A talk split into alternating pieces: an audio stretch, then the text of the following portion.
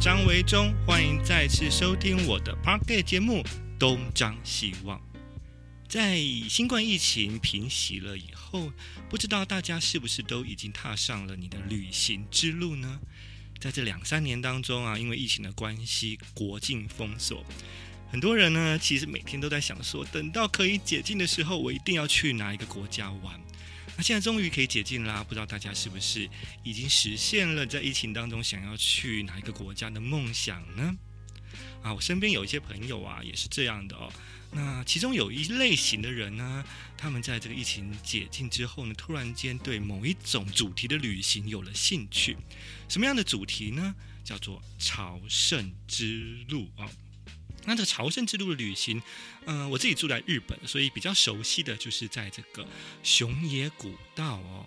那熊野古道其实就算是一条朝圣之路，我曾经也有走过这个熊野古道。不过呢，当然呢、我只有走一小段。其实真正呢，应该是要全部走完才叫做完成这个朝圣之路。那比起日本来说，可能全世界更有名的，应该是在欧洲的一条朝圣之路了。最近我看了一本新书，就是在写这个朝圣之路哦。他是我的老朋友，也是多年前我曾经在台湾工作的前同事陈庆佑，终于在睽违许久，终于推出了他的最新作品，书名叫做《藏翅膀的人：一个旅行信仰者的朝圣之路》，是由译伟文思所出版的哦。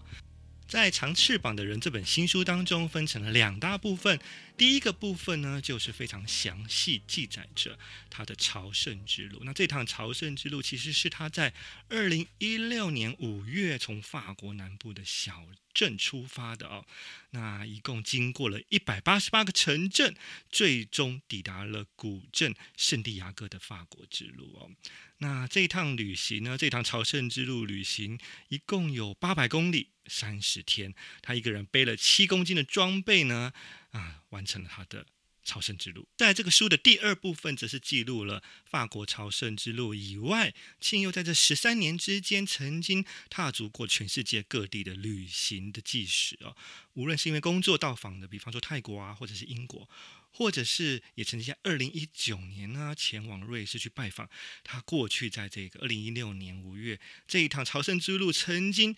在路上遇到认识的人，又去拜访了他，所以是非常非常特别的一段经验的记录哦。当然呢，我觉得最特别的就是呢，啊、他在这个新冠疫情解禁之后呢，所踏上的第一趟旅程是来到了日本。可是啊，跟所有的人来到日本的玩法完全不同，他居然来到日本是为了啊买买什么？买锦鲤，买鱼啊，非常非常特别的，完全不是一般人会有的人生经验。所以呢，在今天的这一集 Podcast 节目当中，我们就邀请了这本书《长翅膀的人》的写作者庆佑陈庆佑来到了我们的节目当中，同时呢，也邀请到了这本书的编辑，也是选书人哦，是我的好朋友子平孙子平，两个人一起来到我们的现场，我们一起来聊聊这个朝圣之路到底是一个怎么样特殊的。旅程经验，同时也聊一聊旅行这件事情，嗯，对我们每个人而言，到底有什么意义呢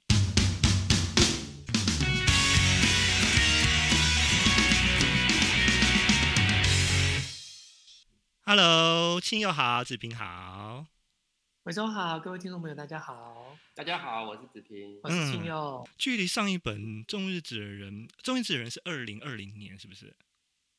二零二。零年应该是疫情前，对对，疫情前没错，但是是疫情开始了哦，真的吗？那时候已经疫情开始，疫情刚刚开始，刚刚开始台湾来的时候，哦，但是距离你上一本写旅游相关的书，应该是隔了蛮久了吧？哇，很久嘞，十几年了。上一本书是该不会是好命人吧？旅行是啊是啊是啊，哦、就是 那真的很久。你要来考古吗？我觉得庆佑的每一本旅行书，虽然我自己也在写旅游的相关的书，但是对我而言，庆佑的旅游书嗯、我在阅读的时候是觉得是打开另外一个世界的门，因为庆佑的旅行方式跟你体验体验到的东西跟我真的很不一样。从这个旅行好命人开始就是很不一样，因为你就会在路上遇到很多。嗯、呃，所谓的好命人会帮忙你、帮助你的人哦。那看这个长翅膀的人也一样哦，就是朝圣之路，基本上我应该是不会去走这趟路了。但是呢，试试看嘛，你试试看嘛。不，不用不用，我看你的书可以了，看完就非常满足了。那我想要就是问一下哦，就是我刚刚在节目节目的时候开场有提到，就是说这个朝圣之路应该是在二零一六年开始。是，对，我去走的时候是二零一六年。嗯，然后一共是花了一个月的时间，对，三十天。那个装备七公斤，到底是有个怎么样子的概念呢、啊？很难想象。七公斤哦，简单的来说的话，就是你只能穿一套带一套，然后呢，你的御寒衣物只能有一套。嗯嗯，嗯。然后，所以你就变成是，比如说你今天要穿什么，跟你明天要穿什么，是是要想好的。那、嗯、后天就会跟今天穿的一模一样。哦，所以衣物啊什么的，反正要减少到最最低的程度。对，因为你还要想想看，就是你可能还要再带一个睡袋，或者是你还要再带一个嗯呃礼物，像这些东西它都是不能够减少的。这样应该不止七公斤吧？七公斤，然后食物跟水是另外加。好，那我想问一下子平，就是子平是我要解释一下，子平是这个书的选书人以及主编嘛？哦，好，就逼逼迫我的人啦。其实你的疑问是什么，子平？我有个疑问，我突然有一个疑问，就是如果你只能穿一套带一套，那你洗衣服的状况是怎么处理？哦，因为呢，西班牙是一个非常干的地方，所以我们走到一个一个嗯庇护所之后，要马上先洗衣服，然后把衣服晾起来，大概在你晚上吃晚饭的时候，它就干了，而且像是浆过一样的挺挺，浆过一样这么厉害？对对，他们真的很干很干。嗯，而且啊，哎，子平说，其实很像当兵呢。我不想这样想，因为我以前当兵去干训班的时候，然后我们就是早上会去爬坟墓啊什么的，然后那个衣服上面就是都会结那个盐巴，然后就是要利用中午午睡的时候，把衣服洗过，然后只要午睡的那个时间可能不到一个小时吧，衣服就会干了，所以下午你就可以穿着洗过衣服再去爬坟墓什么的。所以受苦的时候衣服干的特别快。亲爱的朋友，如果你的衣服很不容易干，请你去受苦受难。那在亲友在一路上面，其实我看这个朝圣之路这这一个第一部分朝圣之路嘛，哦，那在这个第一部分其实讲了很多遇到很多特别的人哦。那其中一个我觉得一定，如果要挑一个人一定要提的，就是你在这个趟旅程旅途当中认识人，应该就是这个苏格拉底，对不对？嗯嗯嗯嗯。要不要跟就是没有看过这本书的人 稍微介绍一下，他到底是一个什么样子的人存在？呃，我第一次遇到他叫 Alex，他是一个瑞士的老先生。然后我第一次遇到他的时候，事实上是，如果你去走过朝圣之路，或是你想要走朝圣之路，你知道法国之路的第一天就是一个大魔王，所以你离开了呃法国之后，你会先走到中间一个小小的一个小的庇护所，在那边我就吃了一点东西，然后就遇到了一个呃 Alex，就是这个瑞士老先生，但那时候没有多想。到了晚上，我们住在同一个庇护所，然后在吃晚餐的时候，他又坐在我隔壁，他就看着窗外，然后说：“你不觉得外面看起来也像台湾的山吗？”然后我就愣了一下，我想说：第一，你怎么知道我是台湾人？对，他怎么知道台湾？第二，你是一个，对，我不知道。然后第二个是，你是个瑞士人，你怎么会想到？台湾的山呢？对，我才知道，原来他那一年六十五岁，他刚好要在退休，啊、呃，就是从工作到退休的这个中间筑一一道墙，一道一道桥。嗯嗯嗯。所以他在想，要么就去走朝圣之路，要么就是到台湾来骑脚踏车。嗯。而他的朝圣之路呢，是真的欧洲人的朝圣之路，就是从走出家门口开始。所以他总共我走八百公里，他总共走三千公里。哇，那。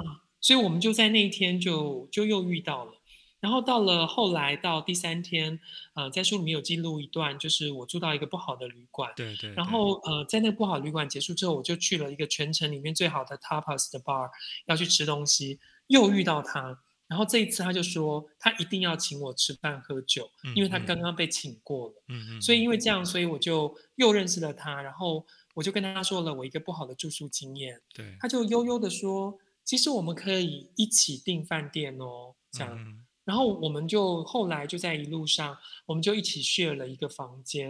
然后我也就对于一个完美的旅伴该是什么样，就从他的身上有了很多很多的学习跟认识。而且他常常会讲出一些非常有哲理的话，所以像苏格拉底的存在，对不对？对，因为他就像我很喜欢的一本书，就是《深夜加油站遇到苏格拉底》。我觉得他就像是那个苏格拉底一样，就是在砥砺我的身心，是交给这条路，但他常常会点亮我很多跟哲思啊、跟灵魂有关的事。你知道吗？其实我在看这本书的时候，为什么会觉得这是我办不到的旅程？是因为真的，我觉得我们在个性上面啊，嗯、在旅行这件事情上，其实个性本来就不一样，但是在旅行上面会把这个个性更加的放大。那我想，其实可能子平，如果换你去走这个朝圣之路，我觉得你应该也不可能会是像庆祐遇到这样子的历的历程。总总总而言之，就是基本上我们不太会去跟陌生人攀谈，对不对？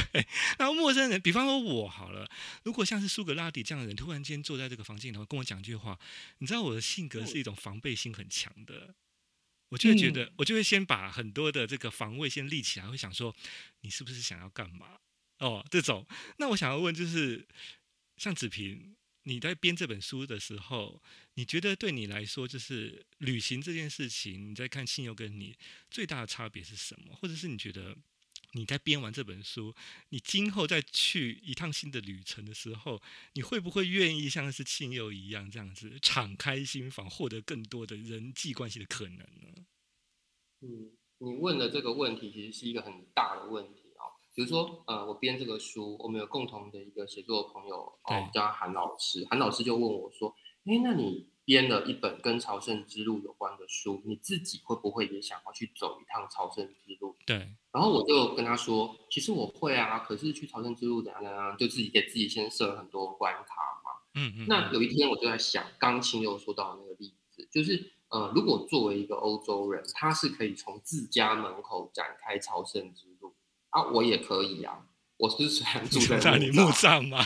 我可以从墓葬开始走啊，我就 跟着妈祖的脚步走。我也是在走我朝圣之路啊。对对对。对，所以就是说，我觉得那其实应该是一种态度吧。就是说，你想到你可以做一件什么事情，而你真的可以去执行它的一种态度。嗯、那种态度就不只是庆佑他把他时间在旅行上面的旅行态度，对，可能也是他生活当中去做事情的。对啊，生活态度。嗯，另外有一个我觉得蛮关键的，就是呃呃，其实青佑在朝圣之路上面，当然他整本书不是只有写朝圣之路，他还有另外一集是谈他十多年间的旅行嘛。嗯，可是在朝圣之路，这个毕竟是一个人上路的这个旅程，我觉得那个一个人上路这件事情，其实是会改变蛮多人本来的可能。嗯。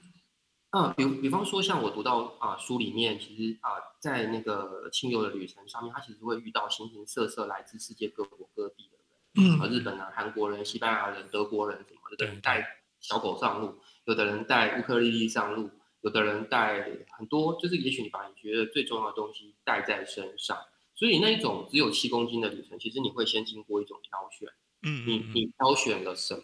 你觉得什么东西是最重要的，是。需要随身的。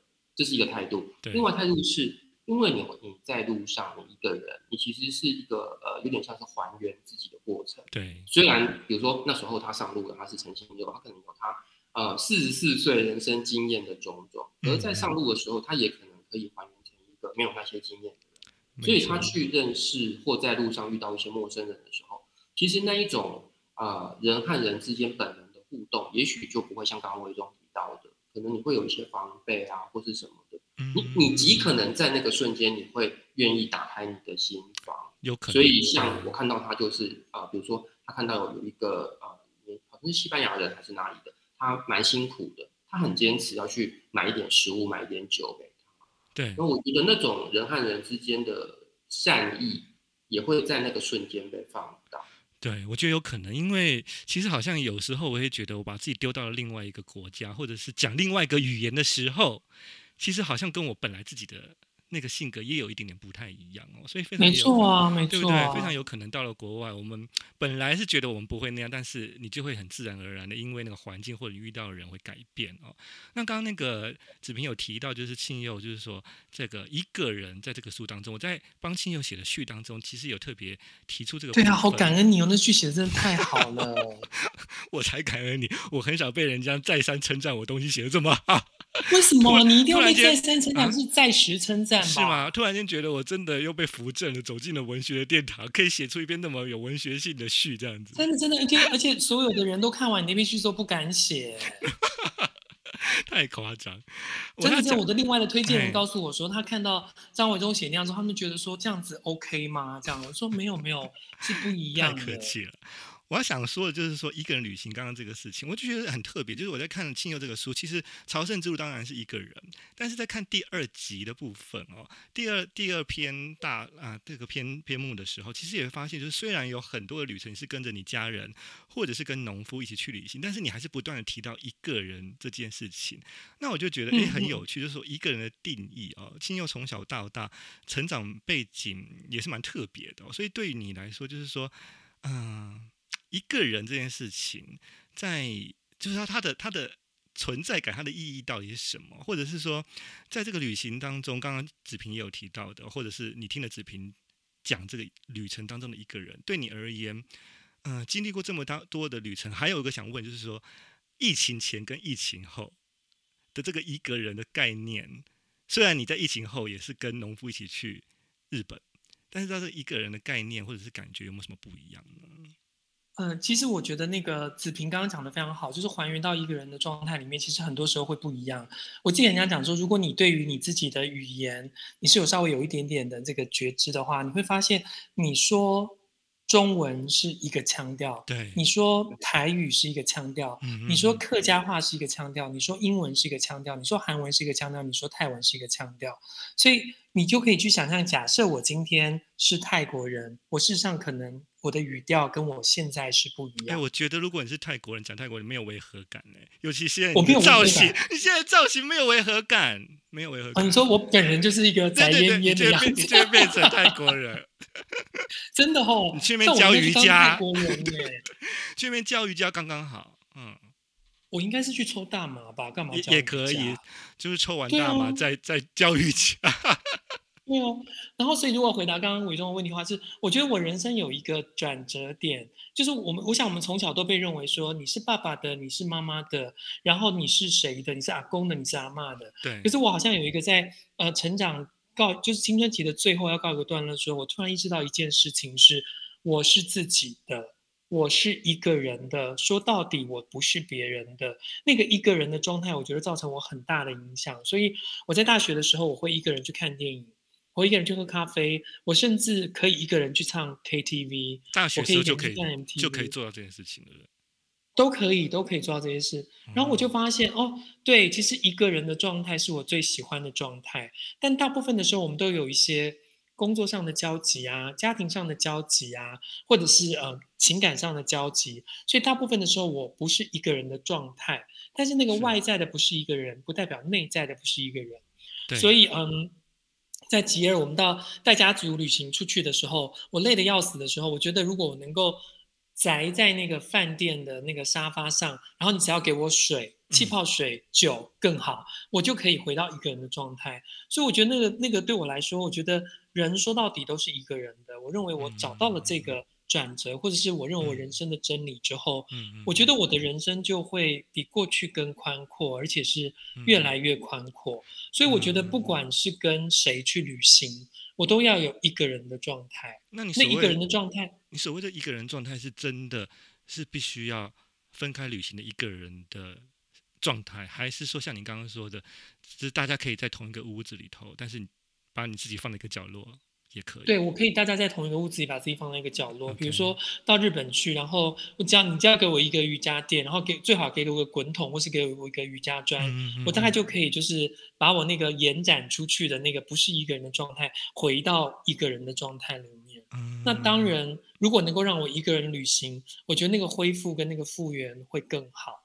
所以我在想，一个人旅行对我来说，可能是我现阶段无法放下所有社会责任的时候，嗯嗯，让我能够回到我自己最喜欢状态的一种方式。所以你觉得比较好的一种跟伴侣也好，或者很亲密的人一起旅行的方式，会不会是途中有一些行程是你们各自走各自的？最好可以这样，如果对方的语言能力够好的话。哦、你说到了一个致命伤，农夫。谢谢。好，我明白。但但我最喜欢的一句话其实是：就算在情人的怀里，我们也有孤单的自由。嗯，而且对方会理解这个部分很重要，对不对？没有，对方理不理解不重要。反正不管，反正你就是你就是自己。是我们是一个人呐、啊，所以对方理不理解不重要，他给得起这一个空间，对我来讲比较重要啊。了解。很多时候，爸妈对于孩子的爱不用理解啊，你只要愿意给空间就好了。嗯，没错没错。然后我看子平在这个欧卡比上面有访问庆佑嘛，对，太可怕的访问，太可怕，为什么？为什么？所谓可怕原因是什么？孙先生，是问题太可怕吗？没有，我们用一个非常短的时间完成这件事情，简直好像在做什么很奇妙的。这才像当兵吧？对对，很像当兵。快的完成这一切，但看不出来啊，完成度非常高呢。其其实孙就是子平只有一个晚上的时间要写完十个题目，哦、我只有两个小时的时间可以回答这个十个题目，哦、然后我们就要上线了。所以今天正在听这个 podcast 的朋友，可以就是搜寻一下，就是在博克兰网站，就是在博克兰的长翅膀的人。这个新书页面下面其实也有连接，可以连接到欧卡比，或者是直接到欧卡比，你就去打就是陈庆友长翅膀的人，就可以看到啊孙子平提问，然后庆友回答的这一个访稿。然后其中有一个我觉得很有趣的，就是说庆友提到，就是说在这个朝圣之路当中啊，其实写了对我们来说，在阅读的人说很详细，可是真的有一件事情我没有看到你欧卡比访问的时候，我真的没想到这个事情的重要性，就是尿尿。是对，而且对你来讲，这件事应该很大的问题吧？对，要不要讲一下这个事情，让我们的听众了解一下？就是那个呃，子平到底怎么想出这些这么光怪陆离的十个问题？他他很会想问题，我跟你说，真的，对，可说是问问题的达人这样。你绝对是啊！没有，就我那时候本来很希望在书的后面啊、呃，可以有一个机会是访问亲友谈跟旅行有关的事情。但后来因为种种原因，就是这个没有事情没有落实。是，但就很感谢欧帕皮给我们这个机会，所以我们还是是有做了，就是访谈，对，变成一个文字的访谈，对啊，有用问答的方式来做。所以那时候我就在想，我想这些问题的时候，我应该要兼具两个任务。嗯、一个任务就是我应该要透过问题，把这个书的内容啊、呃，简单的能够介绍，让读者知道。也就是我在问问题的同时，我要能够稍微。带有一点简介的大叔是 大叔，解释一下这个书的内容，因为毕竟多数人可能是还没有看到书的内容，对，对对，他就来看这些问题嘛，我怕他们觉得这些问题很悬浮，嗯嗯。那第二个部分当然就是因为我自己，呃，我应该是现在除了作者本人之外，看过这个书最多遍的一个人。没有，你比作者看的更多遍，你你可能真的比他看的最多遍。对，所以我应该很。很了解这个书的内容，所以我就会对这个书的内容有写到的跟没有写到的部分，会有一些我自己的好奇跟想象，嗯，所以才会问出一些。我常常就我当然亲友觉得我很刁钻，因为我就会问他一些书上面没有写的东西，嗯，因为我觉得书上面有写的，大家以后读的书其实就已经会读到他写的很完整的内容了。嗯，可是不管再怎么说，呃，在那个呃长长翅膀人的第一集朝圣之路的这个部分。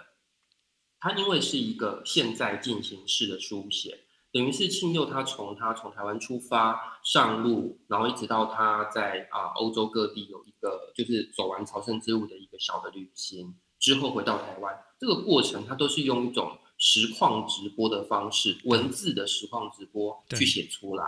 可是因为呃，你可以想象哦，你一天你已经走那么多路，或者是你已经在一个就是旅行，你忙着要去看当地的风景，你可能要花很多时间吃好吃的东西，之后你还要能够有时间去写出那些文字，那个本身已经是一个很高压度的工作。对，那我就会很很好奇，在那种高压度之外，有没有是因为迫于那个时间的限制？因为时间的限制，可能使你只能够写出当下写出的那些东西。可是旅行当中，你会经历到更完整的空气啊、温度啊、气味啊等等的对，它还是会在你的你的记忆当中留下一些痕迹。对，已经过了大概六七年的时间了，我就会好奇当初他经历的这些有没有反而是事过六七年之后，他此刻想起印象更深刻的，嗯，所以才会在那问题当中有问出一些我自己感到疑问的。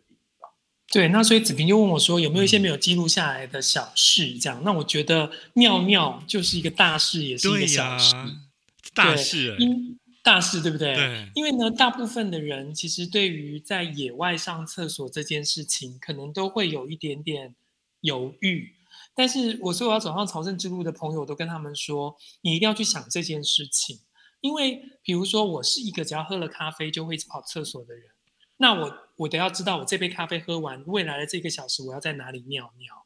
嗯、那更何况，如果你是一个上大号不是那么规律的人。对，他如果突然来找你，你该怎么办？怎么办？所以在朝圣之路上面有一个潜规则，嗯、就是如果你看到路边有个草丛，草丛前面放着一个包包的话，请你不要靠近那里。什么包包？就是我们的背包。有人在草丛后面便便，正在变变。对对对对对。哦、然后呢，我觉得你只要走过去，你其实大概天上飞的鸟啊，海底吸的鲍鱼啊，你都会看到过。所以你要自己知道你要怎么躲藏你自己，以及自己知道 眼睛该往哪里摆。这是一个朝圣之路的没有提到的一个潜规则，很有趣哎。对，然后所以我觉得，嗯，如果要问说在朝圣之路的什么样的小事会让我，嗯，就是记忆深刻，我觉得就是上厕所这件事情。而且你要想想看，如果你是一个每次上厕所一定要找到冲水马桶的人的话，你一路上要花多少钱去坝里面喝咖啡、吃东西，然后才能够上厕所？日本人不能去，日本没办法，对不对？日本人要洗屁股的话怎么办？对，因为一天你最少要上六次到七次的厕所嘛。一次假设就是五欧元嘛，那你就是六乘以五欧元，因为因为因为便便而破产。那我想问庆佑哦，刚刚有提到我也是非常有兴趣这件事情，嗯、就是你每一天都这样记记载下来当天的行程，请问修改程度大吗？呃，其实是没有时间修改的，因为，嗯，我觉得就刚刚提到了疫情前跟疫情后的那个，嗯，旅行有什么样的差别？我觉得我刚好是在某一种旅行的尾端去完成了我的朝圣之路。是，比如说那个时候的网卡可能没有像现在这么方便。嗯，即使我弟弟那个时候说他要送我一张网卡，我也说不要，而且我甚至连手机都没有带，我只有带一个 iPad。所以我的 iPad 是只能够连 WiFi，嗯哼，所以我就是只有在有网络的地方能够写。可是我的休息时间啊、呃，我们通常如果以走朝圣之路来讲的话，你最好是可以半个小时到一个小时休息十到十五分钟。对，所以这些文字都是在这样的状况里面写出来的。那就必须要讲，就是我这十几年来的写作的的经验都是呃，就我我在回答子平问题的时候说，很像在做那个标本。就是呃，你就是要，你就这十五分钟，所以你如何用这十五分钟去把这个标本给做完？这个标本就是刚刚这个小时或这两个小时所发生的事情。所以我觉得我好像已经有一个嗯。有一个这样子的练习之后，走上这个朝圣之路，所以我大概就是十五分钟，最多最多长一点，大概半个小时。写完之后，我就必须要按 send，然后就把它给送出去。嗯、那我比较幸运的是，呃，我在朝圣之路有很多人陪着我一起走，所以在那个时候有人会帮我做校对，所以我走到下一站的时候，就有人告诉我说，你哪一个字写错了，或者哪一段不合逻辑，嗯、你就要回去改那个东西。所以几乎是原汁原味，没有修改的，去把那条路的。嗯，气味、风景，或者是那条路上我所遭遇的写下来，所以我说那很像是我们在年轻的时候拍下一张照片，觉得那时候眼歪嘴斜，现在看起来就觉得青春当好，所以子平逼迫下就还是把书给出出来了。我觉得这真的是很蛮蛮珍贵的，因为其实说真的啊，我基本上也不会这样了。所以，虽然我是一个以工作这个写作可以算写作为生嘛，以写作为职业的一个人，但是呢，基本上我去旅行的时候，我也几乎不太会每一天即使这样子，就是记录当天的事情下来，因为我都会觉得好累哦。就是我平常已经一直在写，一直在写，但是我出国旅行，我还要这样写，所以我基本上现在可能是。啊、呃，之后才回来写。可是我觉得这真的有很大的差别。我想子平应该非常了解，就是很多旅程你在当下很有感觉，像庆游，如果把它记下来了，它就是原汁原味的当时的心情、当时的气候、温度都被记下来。可是如果我们当时没有写，之后你可能也就懒得写了，对不对？对，对，因为其实你新的经验会一直进来，所以它其实会冲刷掉你原本在旅行当中一些比较强悍的经验。我是自己是会觉得蛮可惜的。后来我有一个自己的小方法，就是如果就算不把它像亲友这么好，它就是会及时的，已经是一个像啊、呃、完整的作品那样可以发表。我至少会写一点，可能当天我不不给别人看的我的日记，嗯，然后我就会比较散漫的把那一天当中我发生的事情，就是用很快的像意识流那样的方式给记录下来。后来我发现，就是当有时候我真的有需要再回溯那趟旅行的时候，那些笔记确实也帮助了一些。对，因为如果我要申诉，哎，是你要申诉，对不对？对，因为对我来说，我没有把它当成是一个文学或是一个作品。对我来说，可能就像维中平常写了很多的东西，所以在旅行的时候不写一样。我平常没有在写东西，所以我在旅行的时候想要记录一些东西。可是那些记录，说真的，都是从我有了乡下那个家，就是种日子的那个时候的恶趣味，我把它叫恶趣味，拍一张照，写一个东西出来开始的。所以那对我来说，我觉得我这十几年反而是真的有在写文字。可是这个写文字，我没有去想。它是文学，或是它是记录，或是它是出版，或是它是什么？我比较接近于是，嗯，我在练唱，然后如果你在我旁边，我们就一起听一首歌或唱一首歌。嗯，我没有想过这个歌未来会变成什么作品。如果不是用遇到了像孙子平这样的制作人，他是不可能成为一个作品。对，所以我就觉得他真的可能。应该是说，这真的比较贴近你的真实面了，因为它不是一个我们事后才去写的东西，因为事后才去写，其实你就会经过了很多的修饰，跟你要讲你要讲萃取也好，但其实它就真的就不是当时的完整真实的心情了哦。那我在看这个，对对对，我在看这个欧卡比当中，我觉得我全部把它看完之后啊，我突然我对中间有一段如果我自己看到笑出来，我发现天哪，我这老花眼很严重哎。但是因为老花眼很严重，所以看错了一个字。但是呢，后来一起想想也蛮有趣，就是讲到哀乐中年那一题哦，那个哀乐中年，他你要问到，就是说子平有问到说，是不是解决这个朝圣之路，是不是解决中年危机的好方法？然后亲友回答一段，最后亲友写到就是说呢，坐游轮环游世界，我看成坐轮椅环游世界。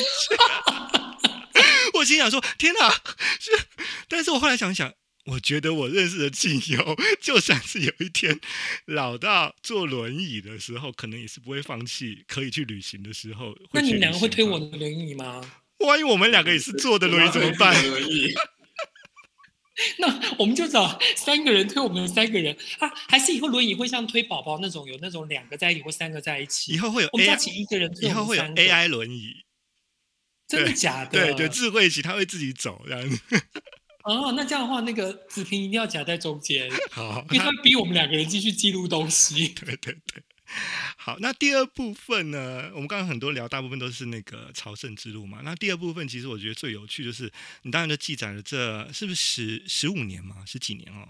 当中的这个旅行，那对我来说最有趣的啦。当然中间有很多看到都是很很有趣，但是最有最贴身就是最后面你来到日本，就是跟我有见面的那一趟旅行。然后呢，其实前面也还有啦，有有有有有有。但是因为周末黑散步啊，但是后面那个对我来说太震撼了。就是疫情疫情结束之后，大家都要来冲来日本 shopping 买东西买东西，你也是买。但是你买的是买的鱼，哎，买的锦鲤真的是很特别。对，因为嗯，其实我真的就是子平有问了我这个问题，就是说，嗯，有想过结束了这个疫情之后会先去日本买锦鲤吗？我从来没有想过。但是那个我真的觉得，就是人生只能顺水推舟。然后呃，就是我在这段时间里面，就是看到这个呃，日本有。呃，在报道说日本的锦鲤事实上是极大的出口贸易，然后我们也一直在想说，诶，这么美的锦鲤有没有办法把它买到台湾来这样子？那对我来说，我觉得去日本就好了，然后就去呃新戏看那个锦鲤。嗯，可是我最想讲的跟这个没关，我也没有打书。我要讲的是我们在维中的家里面发生的故事。就刚刚维中说有没有那个一些记录是没有写上去的？真的有，因为维中那一天呢，就特别因为是元宵节，然后就准备了汤圆，我们要做汤圆。可是我们就先跟农夫说我们要拍照。结果农夫呢，就以为拍照最好的方式是把两个干干的煮好的汤圆放在一个酱油碟里，就像两个没有撑起来的胸部。就这样，我们三个人就，我跟张伟东就大笑，我觉得这件事太爆笑了。可是我们就有机会可以潜进围中的男子部，我觉得这个对我来讲，只是那趟旅行中没有记录下来非常非常好笑的事。而且我的榻榻米房还有幸。被农夫给宠幸了，睡了，睡了，睡了一个下午。对，我觉得很有趣啊。对，然后呃，新戏买鱼的话，对我来说，其实呃，我我就是一个对于没有做过的事情充满充满兴趣的人。对，对对。然后我想知道一下别人走过的路径，即使别人不告诉你怎么走，我应该可以找到一个按图索骥的方式去走。嗯。所以我们就去了星系，然后去。看锦鲤，然后去买锦鲤，然后把它带回台啊，就是出口进来台湾。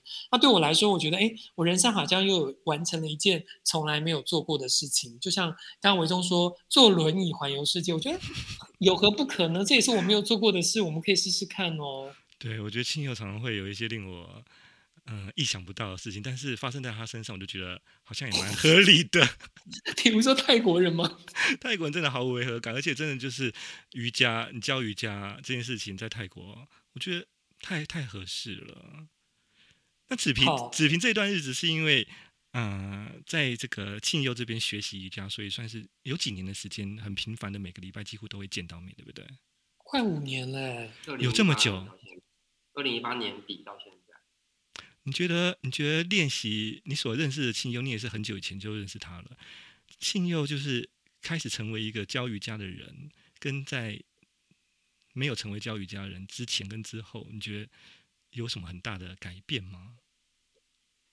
嗯，我们小时候就是刚开始出书的时候，那时候其实庆祐是照顾我们的人，对，就是我们很多不管是呃出版的相关的事情，或者是反正出版的方方面面，就是其实庆祐都陪着我们一起。就是做很多事情，我们一起去了很多地方，所以那时候对我来说，我会觉得信佑就是一个很利落的人，他处理事情很有能力，然后他有很多很呃很特别的想法，但是跟他的互动其实真的没有像现在我们一起上瑜伽课这么多。那因为我们上瑜伽课的方式很特别，就是瑜伽老师陈信佑本人，每一次上课之前，其实他会先分享一段。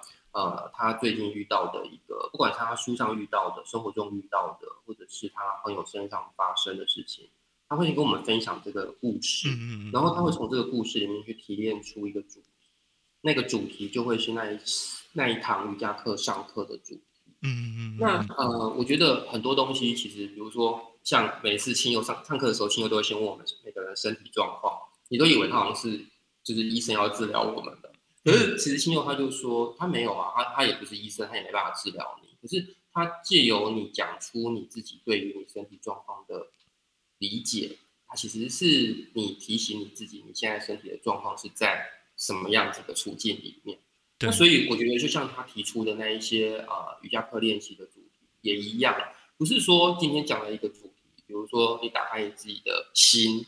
或者是啊、呃，你怎么样去拥抱童年的自己，或什么，就是可能有各式各样不同的主题，并不是说啊训啊参与了这个主题的练习，你就能够啊、呃、想通了一个答案，或者是永远得到一个解答。其实当然不是那样，对，可是又会变成在生活当中有蛮多提醒的。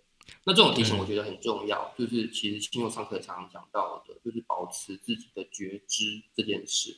嗯，然后我觉得在他的书里面啊，比如说呃，第第一集是那个呃写朝圣之路的嘛。那写朝圣之路的时候，他已经是一个瑜伽老师了，他已经上完瑜伽师资班，也真的已经在瑜伽就是在带瑜伽课。所以我觉得他是以一个瑜伽练习者的身份去走那一趟朝圣之路。他有的人可能会觉得说，啊，你是为了宗教信仰，你是为了什么嘛？那他也都不是。可是，在他的瑜伽课上，本来就会有这一些对于自己觉知的练习。让他去走这些路，其实也就是对于那些觉知的练习。所以回答你刚刚的问题，就是说，呃，再来上瑜伽课之后，再看到的亲友，就我觉得当然就跟我们小时候认识，小时候了，反正就我们比较年轻的时候，就是认识的亲友是蛮不一样的。然后，可是这种不一样的感觉，又不是说好像俨然他已经是一个，呃，呃，呃。先知先觉，雕像雕像，对对对，好像它已经是一个什么雕像，并不是那种感觉，就是我觉得是一个，就是在生活里面互相陪伴，然后可以分享很多议题吧，然后这些东西也会变成我生活里面提醒我自己的的部分，这样。因为我在看这个书的时候，其实也真的觉得，我刚刚会问瑜伽这个东西，我就觉得说，就这些年来，这些这些这本书里头的文字，当然也就是这些年来陆续在庆佑脸书上面看到的文字嘛。那我觉得就是庆佑之前在写的东西，然后包括就是这几年写的，但比较之下，我就觉得这几年写的文字真的是心灵层面的，就是注就是去思考，啊、呃。身心灵也好，要怎么说？因为我老了啊。那老了也不一定会思思思考这些事情的人也是很多的。但是我觉得你真的就是这几年来的脸书的一些留的文字，其实就是被收到这个长翅膀的人这个书里头的文字，就会发现就是说着重于心理思考的层面越来越越来越多，而且那些所想的事情，或者是想透，就是你个人所想透的事情，对我来说。真的是很发人省思的，这些东西是过去跟你在看就是旅行好命的这个东西，我觉得是最大不不同。那我觉得刚好被放在这个朝圣之路或者是第二集这个部分，它有个很怪的 名字，第二集的片名叫做什么？什么？旅行是一门性技巧。对对对对，你觉得很对吗？至于为什么是旅行性的性技巧的话，可以大家可以去看一下书就知道了。所以呢，总而言之，我就觉得庆佑在瑜伽这方面这个部分，好像也有完全的体现在他的这个文字的改变，对于嗯、思想、思考、心理的部分有更深一层的认识哦。好，那哎，庆佑这本书是不是没有？你有你有会会办任何现场的活动吗？呃，目前有规划吗？就是对我来讲，呃，很坦白说话，就是我觉得出书这件事情是辛苦的，所以呢，我这次就把宣传交给了 所有敲碗的人，所以子平也是敲碗的人，然后那个维中也是敲碗的人，所以我就麻烦大家为我做了很多的事情。那我想说，希望就是为了这个书去做这个事情。那至于会不会有签书，或者是会不会有实体的活动，其实我也都没有设限，我也不知道。未来会是怎么样？但我蛮想回应刚刚维中问的那个，就是说，嗯、呃，这些年来的瑜伽练习，对然后呃，造成了写记录文字的时候的改变。嗯嗯，我其实呃，我今天才在跟子平说，我觉得我从小就是一个 OS 很多的人。然后以前都会把 OS 吞进去或埋下去，然后现在 OS 就会开始不断的喷出来，这样子、嗯、就是会有一种就是嗯，不断的让 OS 可以浮出来。那一方面也是因为比较可以知道怎么去应对这个 OS，或是在怎样比较安全的环境下让这个 OS 出来。另外一个也是认为说，如果我们能够在我们的这个呃世代里面示范一种老去的方式，或是示范一种对于世界提问的方式，或是示范一种我们所走过的路径，会不会我们这些像我这个一事无成的人，也能够对于这个社会留下一点点什么？那嗯，我其实不知道有没有人跟我一样用这样的方式在教瑜伽，可是我觉得刚刚子平说到的陪伴吧。如果我的瑜伽课可以陪伴一些最靠近我的朋友，如果我的记录、我的文字能够陪伴一些在外围一点的人，那或许就像那个涟漪一样，或是所谓的蝴蝶效应。有一天有一个人他需要的时候，他可以在纽约，然后听到伦敦的大笨钟的声音。那我觉得对我来说就是我的一种奉献。对，我真的觉得，嗯、呃，因为我们是认识了庆，我们是认识庆友，所以可能可以直接跟庆友本人获得这样子的这种。庆佑的生活经验，但是有很多的人是不认识庆佑的。我觉得，呃，庆佑愿意把这样子的文字整理成一本书，然后可能真的就是，是我整理，也是子平整理。OK，好，就是你们两个一起的努力出来的成果。然后有有有有，也许在世界上某一个角落的人看到这本书，也许会不知不觉的带给他一个陪伴。我觉得这个东西真的。真的是一个还蛮不错的事情那，我觉得这也是亲友的文字可以被整理成书一个对我来说是一个一个意义这样子哦。好，那所以呢，呃，如果我们想要知道，就是庆祐日后可能，也许不一定，也许会有一些活动的话，是可以上庆祐的一个啊、呃，你可以到一伟文思，就是我们的那个脸书的专业，呃、对品牌的粉丝专业，然后就可以看得到一些活动，或者是嗯呃，如果你有一些嗯、呃、其他你喜欢的作者在上面，你会看到一些我们的活动的一些宣啊、呃，就是告知。了解。好，那节目的最后呢，我要想要啊分享，就是我在序里头也有提到，就是庆佑书中提到两句话，我非常喜欢哦，我觉得也是整本书看完啊、对我来说的一个结论。第一句话呢，庆佑就说了：世间一切都留不住，美好跟破落都是一瞬间，快乐和悲伤也都不会久长，但穿过了美好和快乐，便会在心中留下爱，足以对抗。